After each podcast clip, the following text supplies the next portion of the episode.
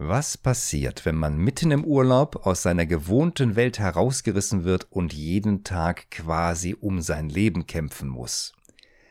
Diese Erfahrung musste Mark Wallert machen. Er wurde im Jahr 2000 zusammen mit seinen Eltern und weiteren Geiseln verschleppt und kam erst nach Monaten wieder frei. Er hat diese Erlebnisse in seinem Buch Stark durch Krisen verarbeitet, das vor einigen Wochen erschienen ist. Ich habe Mark Wallert für die Serie Krisenfest innerhalb von Orientierungszeit interviewt. Welche Tipps er für Unternehmen, aber auch für jeden Einzelnen persönlich hat, erfahren Sie in dieser Episode von Orientierungszeit. Willkommen bei Orientierungszeit, dem Podcast für strategisches Führen im Business. Mein Name ist Jürgen Wulff. In Orientierungszeit gebe ich Ihnen praxisnahe Tipps aus 20 Jahren Erfahrung in der Arbeit mit über 10.000 Führungskräften. Lassen Sie sich inspirieren. Und nun viel Spaß mit dieser Episode.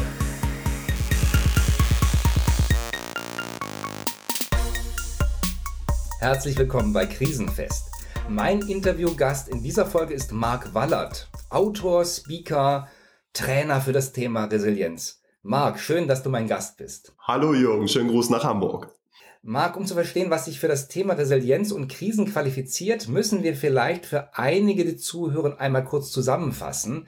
Du bist im Jahr 2000 entführt worden. Du wurdest von islamistischen Terroristen von Abu Sayyaf ähm, von der malaysischen Insel Sidapan an der Ostküste Borneo verschleppt mit 20 anderen Geiseln, Touristen und Hotelangestellten und mit deinen Eltern zusammen mhm. auf eine philippinische Insel. Und da seid ihr dann lange Zeit gewesen. Deine Mutter ist erst nach 100, 127 Tagen oder sowas freigekommen. Sie ist als erste freigekommen. Dein Vater ähm, danach und du als eine der letzten Geiseln. Mhm. Und wir haben das im Fernsehen hier ganz gut mitbekommen. Und es war ja auch so, dass man das in der Tagesschau sehen konnte, in den privaten Medien, das war ja. in, den Zeit, in den Zeitungen, in den Zeitschriften. Es gab ja so eine ganze Gruppe von Journalisten, die so ein bisschen mitgereist sind, also so ein Musterbeispiel für unsere Mediengesellschaft. Ja. Und so war deine Mutter ganz viel zu sehen. Ich glaube, die hat das nervlich ziemlich mitgenommen. Ja, das stimmt. Und das hat mich auch im Nachgang lange beschäftigt, nicht nur während der Zeit, weil ich mich gefragt habe, ich kannte sie immer nur als Powerfrau, warum sie da so große Schwierigkeiten hatte. Einerseits war sie einfach natürlich die älteste und äh, so 140 Tage im, im Dschungel, mitten im Guerillakrieg steckt man auch nicht so einfach weg. Aber ähm, tatsächlich, äh, ich habe mich gefragt, worin genau hat's gelegen und warum bin ich so stark durchgekommen. Und da habe ich im äh, Rückblick viel verstanden und das hat auch viel mit inneren Bildern zu tun. Ich glaube, da kommen wir gleich auch nochmal zu sprechen. Du hast deine Erlebnisse und deine Erkenntnisse in einem Buch verarbeitet. Das heißt, stark durch Krisen von der Kunst nicht den Kopf zu verlieren. Wie war das, sich nach so langer Zeit noch einmal so intensiv damit zu beschäftigen? Ja, erstmal aufregend, auf jeden Fall. Ich habe ja nicht nur geschrieben, sondern ich habe vor allem erstmal gelesen, nämlich in meinem eigenen Dschungeltagebuch wir hatten ja verrückterweise Stift und Zettel. Ich habe blöckeweise aufgeschrieben, noch während ich gefangen war, was wir da den ganzen Tag erleben. Und vor allem, ich habe beim Lesen nochmal verstanden, wie ich das erlebt habe. Also wie äh, bin ich, wie sind wir mit den verschiedensten Herausforderungen umgegangen und was hat da geklappt, was hat vielleicht nicht so gut funktioniert. Das war aufregend, aber eben auch sehr aufschlussreich. Mhm. War denn viel verblasst von den Erinnerungen? Man sagt ja so, die Zeit halt, halt alle Wunden. War das so, dass du bei manchen Dingen gesagt ach ja, das war ja auch? War bei dir auch einiges so in den Hintergrund geraten? Ja, durchaus. Also ich habe vieles im Nachgang, ich habe ja ganz viel darüber gesprochen, jetzt gar nicht nur mit Medien, ich habe mit vielen äh, Experten, mit vielen Freunden äh, einfach über das gesprochen, was ich erlebt habe. Insofern war mir noch vieles präsent, aber gerade so dass die kleinen Dinge, die kleinen Belastungen, nämlich die Tatsache, dass sich das so unfassbar lange gezogen hat, dass wir überhaupt nicht wussten, kommen wir da überhaupt lebend raus? Und vor allem, wie lang dauert das eigentlich? Das habe ich äh, vor allem verstanden, als ich die Episode gelesen habe, als ich an einem Tag mal aufgeschrieben habe, wie hat er sich abgespielt? Das waren 40 Seiten. Und da habe ich nochmal verstanden, wie mühsam es war, alleine, also nachts barfuß im Dschungel, äh, irgendwo auf Toilette zu gehen und das mit Durchfall dann bis zu sieben Mal, in, im Zweifelsfall im Schlepptau mit meiner Mutter, die nicht laufen konnte, das war sehr, sehr aufwendig, sehr, sehr natürlich belastend. Und da bin ich nochmal eingetaucht und habe gemerkt, wow, das war eine Herausforderung und hatte eben dann noch verstanden, was an der Stelle hat geholfen, dann auch damit umzugehen. Mhm. Das kann ich mir gut vorstellen. Dann ist es ja im Grunde genommen schon auch so ein bisschen eine Gnade, dass man nicht alles behält davon, dass die Zeit tatsächlich das so ein bisschen nivelliert. Es hat dich dann auch natürlich ein bisschen wieder aufgewühlt.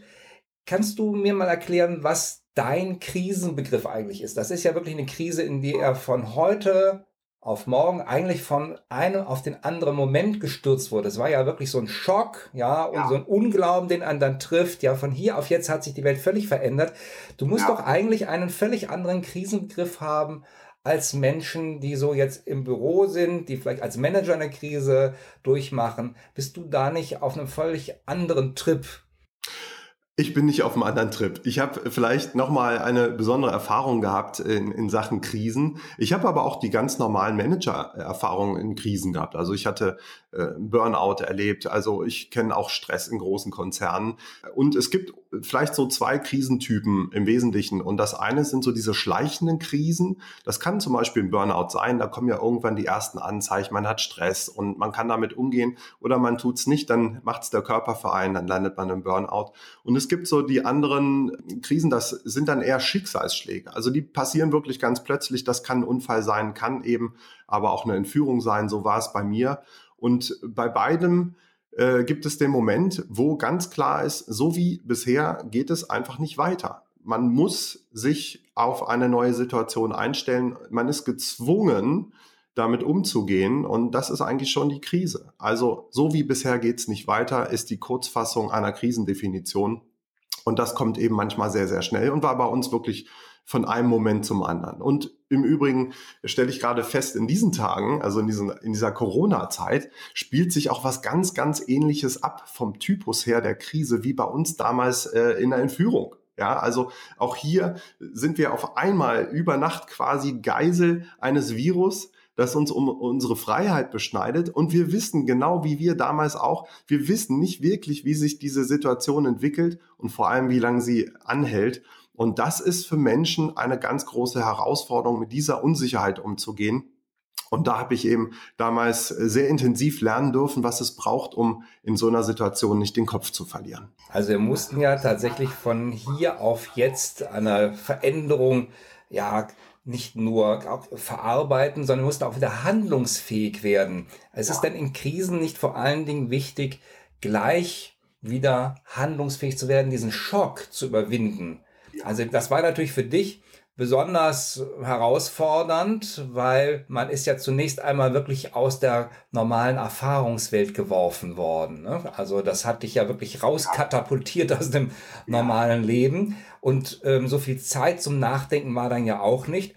Also ich erinnere mich jetzt, als die Corona-Krise anfing, da habe ich überlegt, oh, es verändert sich dramatisch etwas und habe gesagt, okay, was kannst du tun? Also wie kannst du in die Handlungsfähigkeit zurückkommen und wie kannst du für deine Kunden dafür sorgen, dass die in die Handlungsfähigkeit zurückkommen? Kommen. Ja. Weil denen ging das ja genauso. Das ging den Firmen so und das ging den Managern dort so und das ging natürlich auch den Beschäftigten dort so. Ja. Also insofern habe ich gleich angefangen zu schauen, so was mache ich, habe ein Konzept erstellt, habe das dann für meine Kunden mitgemacht, weil die mit ganz anderen Dingen noch beschäftigt waren. Also nochmal zurück zu dieser Frage, wie komme ich möglichst schnell wieder in so eine Handlungsfähigkeit hinein?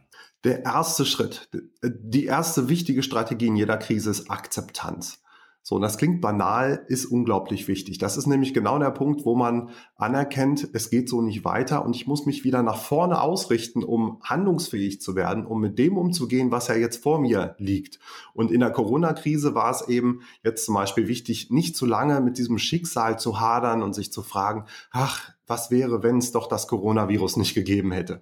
Das war bei uns genauso. Wir wurden ja wirklich eingesammelt, kann man sagen, am Strand einer Trauminsel, dann verschleppt in zwei kleine Fischerboote reingesetzt und da saßen wir dann zusammengekauert nebeneinander, hatten Angst und überhaupt keine Orientierung, wohin die Reise geht, was die mit uns vorhaben. Und wir haben natürlich uns gefragt, das ist auch typisch und menschlich, Also warum gerade jetzt? Warum gerade wir? Ich dachte noch, Mensch, hätten wir den Nachttauchgang an dem Abend mitgemacht, das hatten wir ursprünglich geplant, dann wären wir all dem in Gang. Aber so menschlich die Reaktion ist, die bringt nichts, weil wir können die Zeit nicht zurückdrehen, wir können nichts ungeschehen machen. Das Einzige, was wir tun können, ist mit dem umzugehen, was jetzt vor uns liegt. Und dafür braucht man den ganzen Fokus. Und diesen Schalter umzulegen, da hat mir damals geholfen ein Gedanke, dass ich mich irgendwann gefragt habe, als wir auf diesen Booten saßen, wer weiß, ob das, was hier gerade passiert, irgendwie einen Sinn in meinem Leben erfüllen könnte. Vielleicht soll ich daraus gerade etwas lernen. Ich habe tatsächlich viel gelernt. Im Rückblick weiß ich das. Das wusste ich damals noch nicht. Ich habe es aber eben für möglich gehalten. Und damit war die Tür aufgestoßen, dass ich auf all das, was jetzt da Schwieriges passiert, immer mich gefragt habe, was ist darin vielleicht auch, neben all den Schwierigkeiten, was ist auch die Chance? Und das ist so eine Möglichkeit, sich in solchen Situationen zu, mit so einer Haltung ranzugehen. Wer weiß, wofür es gut ist. Also Akzeptanz als Startpunkt und dann also ich nenne das immer gerne so einen gesunden Realismus, also nicht völlig in dem Negativen zu schwelgen, weil es zieht einen dann ja völlig runter. Also ich erinnere mich dran, ähm, wie die Corona-Krise losging. Manche sagten, oh, das haben wir nächste Woche hinter uns. Also so irgendwie so eine völlig verklärte Vorstellung, dass das schon wieder vorbeigeht. Das hat man ja teilweise auch bei Politikern erlebt. Ja, das ist eine kleine Grippe, das muss man nicht so ernst nehmen. Ja, wenn es wärmer wird. Ja, ich habe in deinem Buch gelesen, du bist auch kein Freund von diesem Euphorisieren, also diesem übertriebenen Optimismus. Also ich nenne es immer gesunden Realismus, der einfach schaut, wie ist die Situation und was können wir daraus jetzt machen.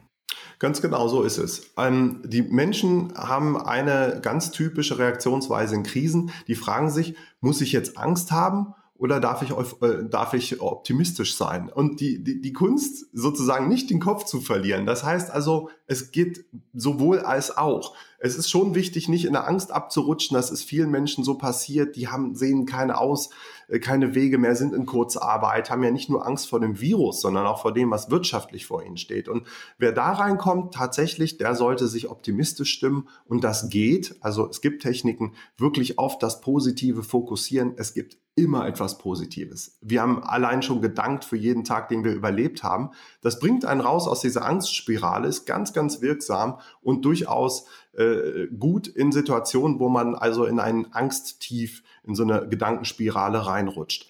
Aber, und das habe ich festgestellt, Optimismus, das ist ja nun auch hinreichend äh, wissenschaftlich belegt, ist eine große Kraftquelle in Krisen, ist aber auch eine äh, Gefahrenquelle. Also ich gehe ja so weit und sage, positives Denken kann sogar tödlich sein.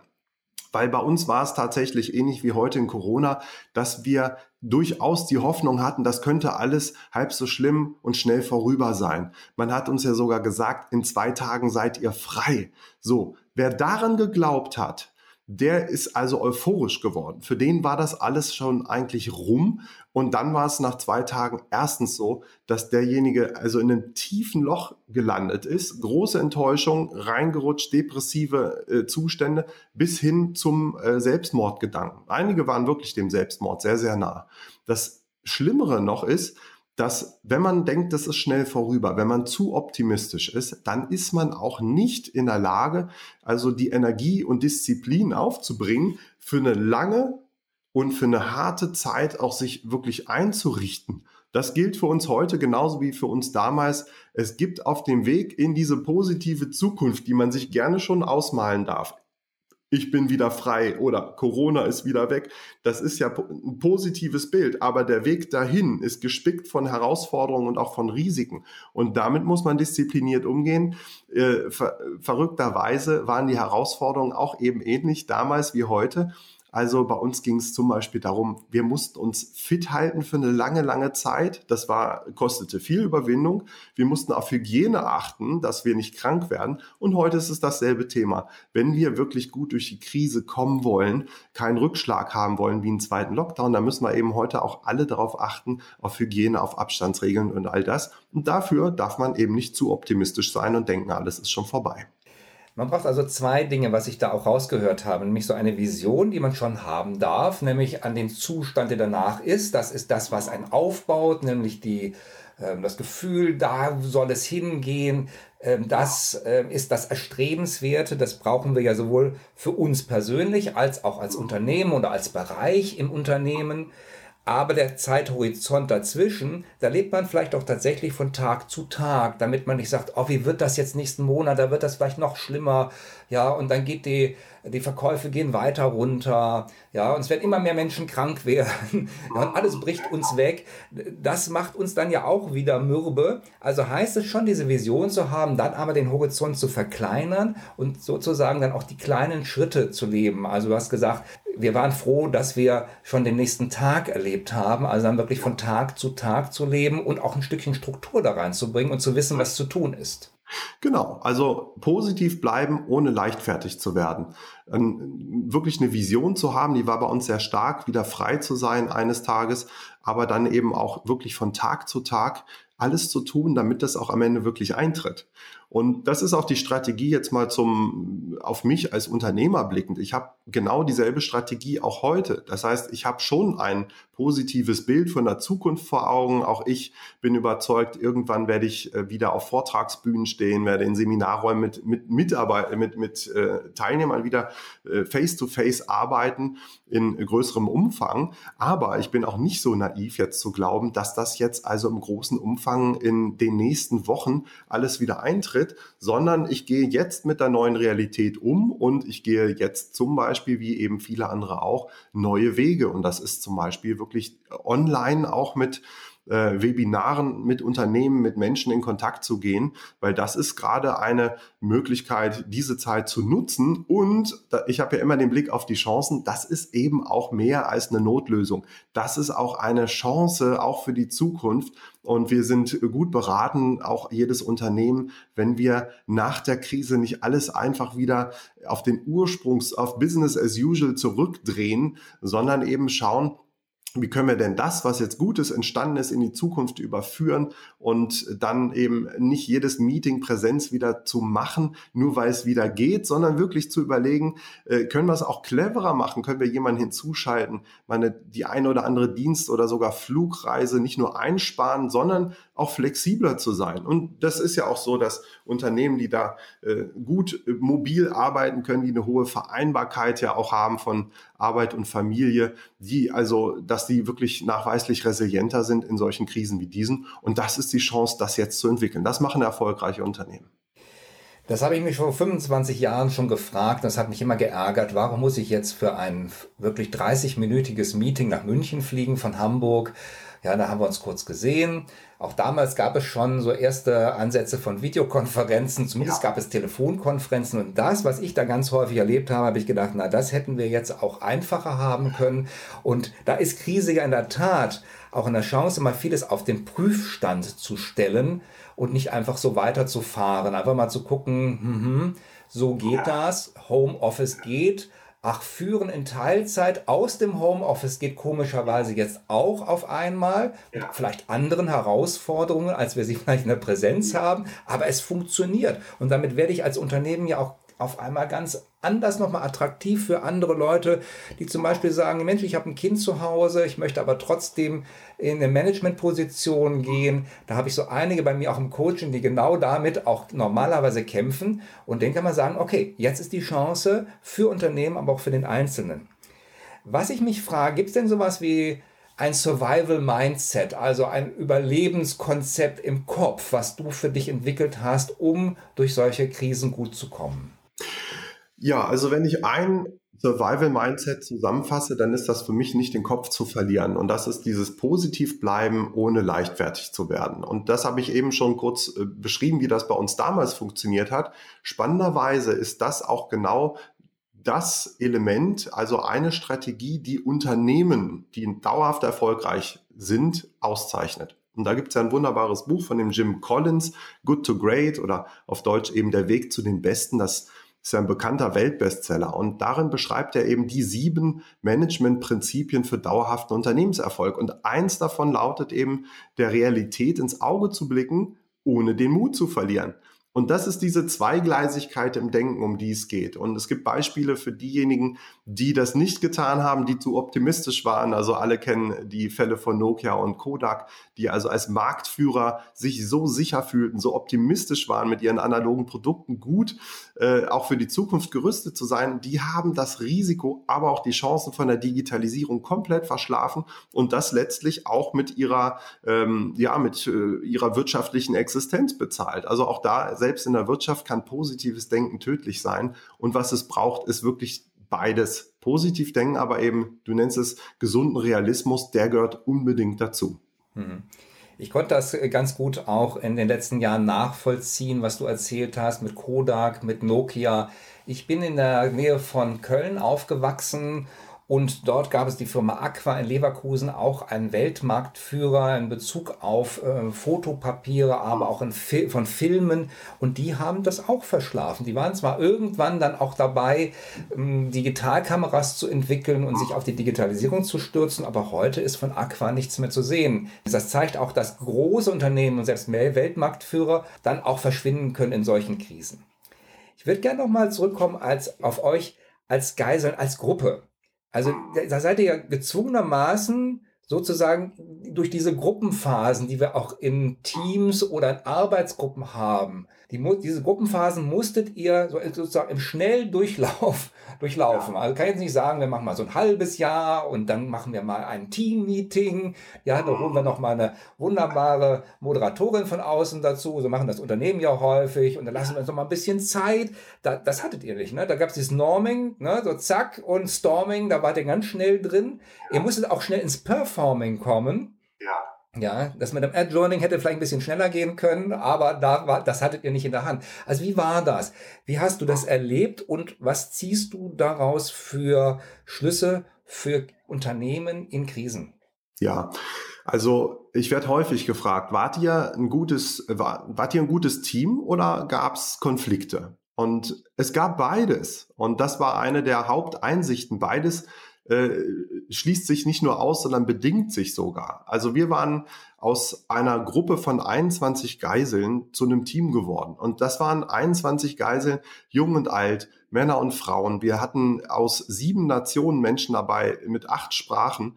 Das war also wirklich hochgradig divers und damit auch per se schon mal konfliktbeladen. Das ist nicht leicht unter solchen Umständen äh, eben äh, zu überleben und miteinander klarzukommen. Aber es war eben möglich, genau durch diese Zusammensetzung von unserem Team. Und wir sind durch die Gruppenphasen gelaufen, einmal alle zusammen am Anfang und immer wieder, das ist auch wichtig zu verstehen, wenn sich die Gruppe verändert. Und bei uns hat sie sich verändert, weil sie sich verkleinert hat. Die letzte Gruppe, in der ich war, waren vier ähm, und die meiste Zeit waren wir zu elf. Und wir sind also erstmal zusammengeworfen, das war dieses Forming, also das Schicksal hat uns zusammengewürfelt. Dann kam das Storming. Wir sind ja in Situationen reingekommen, vielleicht mal eine geschildert. Da fängt es, wir sind auf der Flucht quer durch den Dschungel, laufen barfuß, also durch die Nacht und dann fängt es an zu regnen.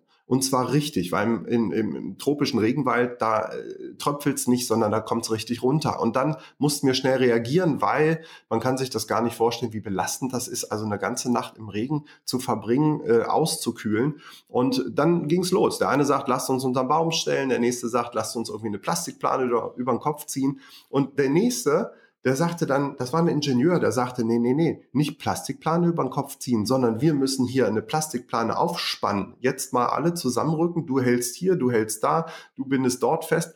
Und da haben wir uns eine Konstruktion gebaut, die uns, also, wo wir uns alle drunter gesetzt haben. Und das war also eine Situation, in der es viele Konflikte gab, viel, viel Stress, aber es hat sich eben auch herauskristallisiert, wer hier in der Rolle des Ingenieurs, des Hüttenbauers also in Führung geht. Ja, und dann am Ende waren wir ein sehr, sehr performantes Team, weil wir durch diese Prozesse eben auch durchgegangen sind, uns kennengelernt haben mit allen Schwächen, aber auch mit allen Qualitäten und Kompetenzen. Und am Ende ist das aus uns entstanden, was man heute eben als agiles Team bezeichnet. Er hat also in verschiedenen Situationen verschiedene Kompetenzen dieser ähm, erzwungenen Teammitglieder abgerufen und die dann auch genutzt. Und so kann es eben sein, hm, dass man nicht wirklich eine Führungskraft hat, wie wir das heute ja so in klassischen Unternehmen noch haben, sondern dass man gemeinsam führt. Und es kann mal sein, dass mal die eine und mal der andere dann die Führung übernimmt, je nachdem, was für eine Aufgabe ansteht. Ganz genau. Also wir waren wirklich der Inbegriff, das habe ich irgendwann verstanden, als ich so einen Wirtschaftsartikel gelesen habe vor einigen Jahren über agile Teams in der VUCA-Welt. Und dann dachte ich, die haben uns ja beschrieben. Das ist ja unglaublich. Also wir hatten, auch das werde ich häufig gefragt, hattet ihr so einen Anführer? Wir hatten keinen gewählten Anführer, wir hatten keinen Chef. Wir hatten aber auch, wir waren nicht führungslos. Wir hatten durchaus für jede Herausforderung, die äh, uns begegnet ist, immer jemanden, der dort mit seiner Kompetenz auch in Führung gegangen ist und wo auch irgendwann klar war, die Rollen waren verteilt, ging es darum, vorm Regen zu schützen, war es der Ingenieur, ging es darum, äh, Wunden zu äh, verbinden oder Krankheiten, irgendwie Medikamente ähm, äh, zuzuordnen, dann hatten wir eine Ersthelferin. Wir hatten diejenigen, die nicht nur gekocht haben, sondern auch wussten, wie man eben bei Regen eine äh, ein Feuer entfacht und auch am, am Gehen hält. Also die Rollen waren alle verteilt und je nachdem, was es brauchte, ist jemand in Führung gegangen. Und dafür braucht man keinen Chef und das ist auch sogar, das war unser Überlebensmechanismus, weil wir waren so flexibel und Agilität, also ist ja kein Wunschkonzert. Ja, das ist auch nichts, was zwangsläufig Spaß macht oder leicht ist. Es macht nur den Umgang mit Unsicherheit überhaupt möglich, weil man eben nicht hierarchisch denkt, man muss sich nicht irgendwo ein Okay einholen. Äh, da gibt's nicht den einen Entscheider, der vielleicht mal abwesend ist und das zieht sich alles, sondern wir konnten sehr schnell dezentral, selbst organisiert also als Netzwerk von einer Gruppe äh, agieren und haben das getan. Und das hat uns wirklich damals gerettet. Hätten wir uns da irgendwie durchstrukturiert, erstmal einen Kick-Off-Workshop gemacht oder ähnliches, das hätte also die, die Möglichkeiten da komplett gesprengt, weil wir sehr schnell auf Wetter, auf äh, Angriffe durchs philippinische Militär, auf äh, Hungersituationen und, und, und reagieren mussten. Da muss man agil bleiben. Und das sind wir gewesen.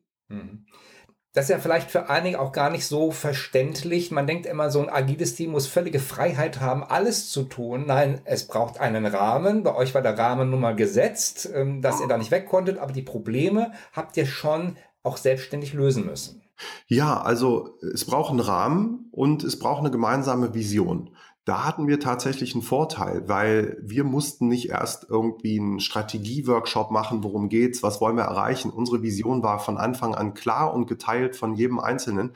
Wir wollten in Freiheit kommen und nicht jeder Einzelne für sich, sondern wir wussten, wir müssen als Gruppe alle zusammen überleben, weil wenn einer von uns unterwegs stirbt, dann wird das also alle anderen auch mental in ein absolutes Tief stürzen. Das heißt, wir waren schon mal mit einer gemeinsamen Vision unterwegs und wir hatten noch einen anderen Vorteil, der auch wieder zweischneidig war.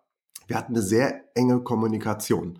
Also das, was man heute so mit äh, Stand-up-Meetings am, am Stehtisch irgendwo in 15 Minuten macht, das hatten wir 24 Stunden lang, weil wir ja alle aufeinander gesessen haben in unseren Bambushütten mitten im Dschungel. Und dadurch der Vorteil war, also es war nicht leicht, es war nicht immer angenehm, aber wir wussten immer ganz genau, wo jemand anderes steht. Und wenn zum Beispiel jemand eine gute Idee hat, dann hat sich das sofort wie ein Buschfeuer, also verbreitet. Und wir hatten also voneinander gelernt. Auch das eine ganz, ganz wichtige Strategie. Wir haben wirklich aus Fehlern gelernt. Wir hatten also unbewusst das iterative Projektmanagement.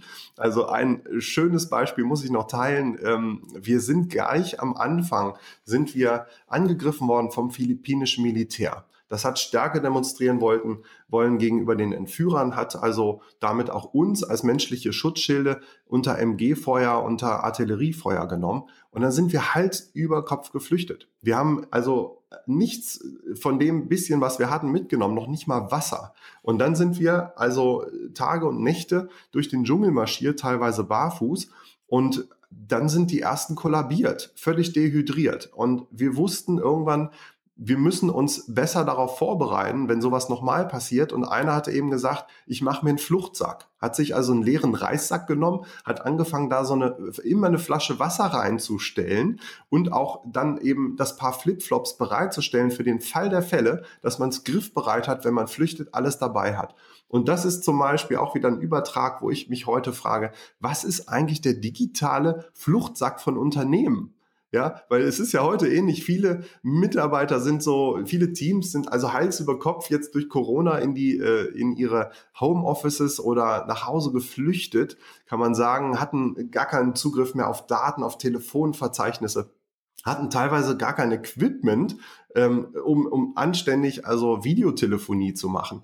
Und jetzt ist die große Frage, also haben, also oder andersrum, erfolgreiche Unternehmen lernen gerade daraus und machen sich diesen digitalen Fluchtsack, also ein Szenario für eine ähnliche Situation, um dann besser gewappnet zu sein in Zukunft. Marc, in Unternehmen kommt es ja darauf an, auch alle mitzunehmen. Also ihr als Geiseln hattet ja sozusagen gar keine andere Chance. Ähm, es mussten irgendwie alle mitnehmen. Du hast gerade gesagt, die, ihr wolltet auch keinen verlieren, weil das alle runtergezogen hatte. Das wäre ja auch schrecklich, wenn man ähm, jemanden zurücklässt und sozusagen dem Tod überantwortet. Aber wie können es Unternehmen schaffen, in Krisen alle Mitarbeiter mitzunehmen, weil jeder ist ja doch ein Stückchen anders in Krisen und reagiert auf Krisen auch anders. Und äh, für manchen sind vielleicht kleinere Dinge schon eine echte Katastrophe, während andere ja. mit Schicksalsschlägen ziemlich souverän umgehen. Was denkst du, was müssten Unternehmen tun, um alle mitzunehmen? Oder soll man vielleicht gar nicht alle mitnehmen? Na, doch, also das kommt natürlich aufs Unternehmen an, ob äh, da, nein, natürlich muss man alle mitnehmen. Also alle, die im Team sind, das Wichtigste ist erstmal kommunizieren, kommunizieren, kommunizieren. Also wirklich in Kontakt zu bleiben. Und das ist auch jetzt in dieser heutigen Zeit so wichtig, mindestens online wirklich äh, Kontakt äh, zu bleiben. So, also gegenseitige Unterstützung ist einer der ganz großen Resilienzfaktoren und auch zu kommunizieren, zum Beispiel, dass man die Mitarbeiter, die jetzt ja nicht in der Zentrale vielleicht sind, in ihren Büros, dass man sie immer noch äh, nicht vergessen hat, dass man was tut. Das waren jetzt zum Beispiel viele Unternehmen, die mich auch gebucht haben mit einem Webinar jetzt stark durch Corona, um allein auch schon zu zeigen ihren Mitarbeitern, wir wissen selber noch nicht 100 Prozent, wo die Reise lang geht, aber wir ähm, wir arbeiten dran, wir holen uns positive Impulse raus, äh, rein und äh, denken an euch auch in den Homeoffices. Wie könnt ihr euch dort jetzt strukturieren? Wie, wie, was könnt ihr tun, um jetzt stark durch diese Krise zu kommen? Und allein schon dieses Signal ist sehr, sehr stark. Zum anderen ist es so, natürlich reagiert jeder anders auf eine Krise. Und die zwei typischen Reaktionen sind. Die einen, dazu zähle ich zum Beispiel, ich muss immer erstmal innehalten. So, ich sortiere mich, ich gucke mir an, was passiert und dann geht's bei mir los. Andere, die kommen sofort ins Handeln. Also für die ist das Schlimmste, also jetzt irgendwie, äh, die fühlen sich untätig. Ja, also die, die fangen sofort an, irgendetwas zu tun. Beides ist völlig in Ordnung, beides ist aber auch unterschiedlich. Und das als Führungskraft auch zu wissen, dass es diese beiden Typen gibt, ist Voraussetzung dafür, dass man dann eben auch alle mitnehmen kann. Also dem einen zuzugestehen, dass er sich erstmal einen Moment sortiert, das ist durchaus, hat seine Vorteile. Man guckt sich die Situation genau an und äh, reagiert dann treffsicher. Und der andere ähm, ist eben sofort unterwegs und kommt ins Handeln, auch wieder sehr hilfreich, weil er sich einfach auch kraftvoll und nicht so ausgeliefert fühlt in der Situation. Also das ist schon mal, sind zwei Strategien, die ganz wichtig sind und eben auch zu wissen und das auch zu kommunizieren wir gehen hier durch eine schwierige Zeit, ja, also nichts schön zu reden. Das ist ein Riesenfehler zu sagen, es ist alles halb so schlimm, morgen ist alles wieder beim Alten. Das ist ein großer Fehler, sondern zu sagen, ha, Respekt, wir brauchen gerade also wirklich alle in einer harten Zeit, dass wir zusammenarbeiten. Das ist wie im Fußball. Also wirklich ein positives Bild aussenden und zu sagen, wir können das schaffen, wir können drei Punkte holen, aber wir müssen auch von der ersten bis zur letzten Minute konzentriert wirklich zusammenspielen spielen, bis das Spiel wirklich vorüber ist. Und auf diese längere Zeit einzustimmen ist wichtig. Also ich denke da manchmal 1999, ja, Champions League, München gegen Manchester. Da dachte München nämlich, die hätten gewonnen, weil so ein Spiel, sagt man immer, hat 90 Minuten, hat es aber nicht gehabt, sondern in der 91. Da gab es nochmal zwei Gegentreffer und dann hatten die ja wirklich, also äh, alle Banderolen von ihrem äh, Pokal wieder abhängen müssen, weil sie dachten, sie sind Sieger die hatten zu früh nachgelassen. Und in diesem Spannungsfeld, also zwischen in dieser Stretch Zone seine Mitarbeiter zu halten, äh, Mut zu machen, da wo Menschen äh, drohen, ihren Optimismus verlieren, aber auch zu aktivieren, da wo Menschen, äh, Mitarbeiter glauben, es sei ein, eigentlich alles halb so schlimm. Das ist die Kunst und Herausforderung als Führungskraft und das brauchst du in Krisen ganz besonders. Also es geht um ganz viel um Verarbeiten, auch im Kopf, aber auch um Verarbeiten von Emotionen. Das musstest du ja auch. Mal so eine Frage, hattest du eigentlich den Wunsch nach Vergeltung, so nach Rache gegenüber den Entführern? Das kann ja entstehen, wenn man so schlecht behandelt wurde, aus dem Leben gerissen wurde. Wie war das für dich? Gab es solche Gefühle? Es gab Momente direkt nach der Entführung tatsächlich, in denen habe ich wenig und kurz also das Gefühl gehabt, das müssen sie doch eigentlich, äh, also ich habe mehr nach Gerechtigkeit gesucht, also dass diejenigen wirklich gefasst werden und äh, zur Not erschossen werden. Es ist aber ein, ein Gedanke, der wenig äh, hilft, ja, weil man dann immer in der Vergangenheit hängt, weil man die ganze Zeit eigentlich darauf wartet, bis da irgendwie das äh, Schicksal gesühnt wird und darauf sollte man nicht warten, sondern man sollte wirklich äh, möglichst abhaken, was passiert ist und dann wieder nach vorne schauen. Und das ist auch was, was äh, uns Geiseln groß unterschieden hat. Die einen hingen immer noch über Jahre in dem, was ihnen geschehen ist, wollten das nicht wahrhaben, konnten das einfach nicht in ihr Leben integrieren. Und andere haben gesagt, so, ich äh, gucke jetzt vor allem auf das, was ich daraus gelernt habe. Das ist die viel positivere Perspektive, weil alles andere ist ja ohnehin schon geschehen, kann ich ohnehin nicht mehr ändern. Also Akzeptanz auch nach der Krise ist ein Schlüsselfaktor, ähm, zu dem man möglichst schnell kommen sollte. Also die Lernerfahrung nutzen, den Blick in die Zukunft. Hast du noch Kontakt zu anderen ehemaligen Geiseln? Ja, ich habe einige sogar besucht. Auch direkt danach war ich in Finnland, in Frankreich und letztes Jahr war ich in, äh, äh in ja, ich war in Frankreich und Südafrika und letztes Jahr war ich in Finnland, habe dort zwei Schicksalsgefährten besucht und nochmal gelernt, ähm, wie unterschiedlich eben die äh, Leben danach verlaufen sind. Der eine war CEO von einem äh, großen Konzern, der ist sofort wieder in sein Tagesgeschäft übergegangen. Das war auch seine Strategie, weitermachen. Und der andere war Künstler und der hat das schwieriger verarbeitet. Der hat während unserer Entführung Zeichnungen gemacht von all dem, was ihm Angst gemacht hat. Und der hat sich nach seiner ähm, Entführung dann also auch ganz viel Gedanken gemacht, wie kann man in Kunst Gefühle und vor allem auch Angst ausdrücken. Und der ist über die Jahre in einem sehr intensiven Prozess zu dem Experten für zeitgenössische Kunst in Finnland geworden. Und der macht aktuell also die größte Kunstausstellung, die es in Finnland jemals gegeben hat. Und das ist für mich so ein Beispiel, was für exotische und teils schöne Blüten auch Krisen äh, treiben können. Mhm. Zum Schluss möchte ich mit dir noch einen Begriff klären, den du in deinem Buch verwendest. Das ist der Begriff des Lebenserfahrungsschatzes. Also was hat es damit auf sich? Was ist der Lebenserfahrungsschatz und wie kann man den bergen? Das klingt ja so nach etwas, was vergraben ist und was man dann aus sich herausholen muss. Ja, also ein Lebenserfahrungsschatz ist das, was man äh, unfreiwillig teilweise im Leben angehäuft hat. Und einige verdrängen ihre schwierigen Erfahrungen im Leben und damit auch ihren, ihren Erfahrungsschatz. Also haben etwas Schwieriges erlebt, aber auch überwunden und möchten da eigentlich nicht mehr dran zurückdenken. Und jetzt geht es darum, dass man sich mal äh, vielleicht auch in einer Zeit, wo es eigentlich alles gut ist und wo man so ein bisschen latent so das Gefühl hat, ah, wer weiß, was in der Zukunft kommt, nicht, dass da mal eine Krise Krise, eine Krankheit, äh, ein Jobverlust, was auch immer kommt, dass man sich dafür stärkt, indem man sich bewusst macht, was habe ich denn in der Vergangenheit für Krisen überwunden? Wie ist mir das gelungen? Weil sobald man diesen Fokus hat, ist man auch viel zuversichtlicher, dass man eigentlich alles an Bord hat, damit auch nach der nächsten Krise das Leben weitergeht. Und man kann eben auch äh, finden aus welche Erfolge von heute eigentlich die Niederlagen von gestern waren. Und das ist auch für Teams eine wunderbare Möglichkeit, gerade in schwierigen Phasen hinzuschauen, was haben wir eigentlich in der Vergangenheit schon alles für Herausforderungen gemeistert, weil das so ein Team bewusst, selbstbewusster macht, auch äh, kraftvoll in die Zukunft zu blicken. Mhm. Sehr schön. Hast du noch eine letzte Aufforderung an die Menschen, die uns jetzt zuhören, sei es Führungskräfte, sei es normale Mitarbeiter, sei es Start-up-Eigner, sei es CEOs in großen Unternehmen? Gibt es noch so, so eine letzte Botschaft oder eine Aufforderung, die du loswerden möchtest? Ja, und das äh, bezieht sich auf die Zeit nach der Krise, weil irgendwann, ob jetzt die Corona-Krise oder die Rezession, was auch immer uns bevorsteht, wird irgendwann mal vorbei sein. Und das wünschen wir uns alle. Aber dann ist der Zeitpunkt, ähm, wir haben so dieses Ideal, das Stehaufmännchen, dass wir aufstehen nach der Krise, Krönchen richten und weitermachen.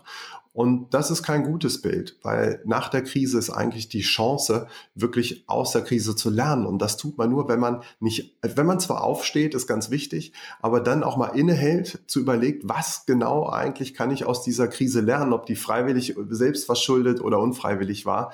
Ähm, und dann auch das wirklich auszuwerten, damit man am Ende nicht nur stark durch so eine Krise kommt, sondern auch gestärkt daraus hervorgeht. Und um ein Beispiel vielleicht noch mitzugeben, damit es konkreter wird, also für Unternehmen, die jetzt so diese Notlösung der Online-Kommunikation hatten. Ja, also ich glaube, alle sind sich einig, digitale Transformation hat einen unfassbaren Push bekommen durch die Corona-Krise.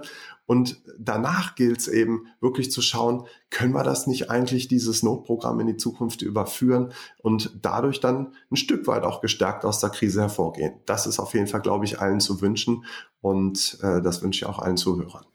Also, sowohl in Aktion gehen, aber nicht wieder alles so machen wie vorher, sondern sich das zu nehmen, was wir uns beide jetzt gerade genommen haben, nämlich Orientierungszeit, Zeit innezuhalten, nachzudenken, zu sortieren, vielleicht auch mal auszusortieren, ja, und zu sehen, wo stehen wir eigentlich, um dann gestärkt in die Zukunft zu gehen, wie wir das jetzt in der aktuellen Krise auch erlebt haben. Was können wir weiter fortsetzen? Was sollten wir über Bord werfen? Und welche Lernerfahrungen ziehen wir daraus? Herzlichen Dank, Marc Wallert, Autor, Speaker und Trainer für Resilienz. Sehr gerne. Vielen Dank, Jürgen. Bis zum nächsten Mal bei Orientierungszeit, dem Podcast für strategisches Führen im Business mit Jürgen Wulff. Alle Downloads zu dieser Folge unter www.jürgenwulff.de/downloads. Weitere gute Tipps für Ihren Führungsalltag finden Sie in meinem Buch Zielführend. Unternehmen brauchen Führung, Führung braucht Orientierung. Erschienen bei Wiley.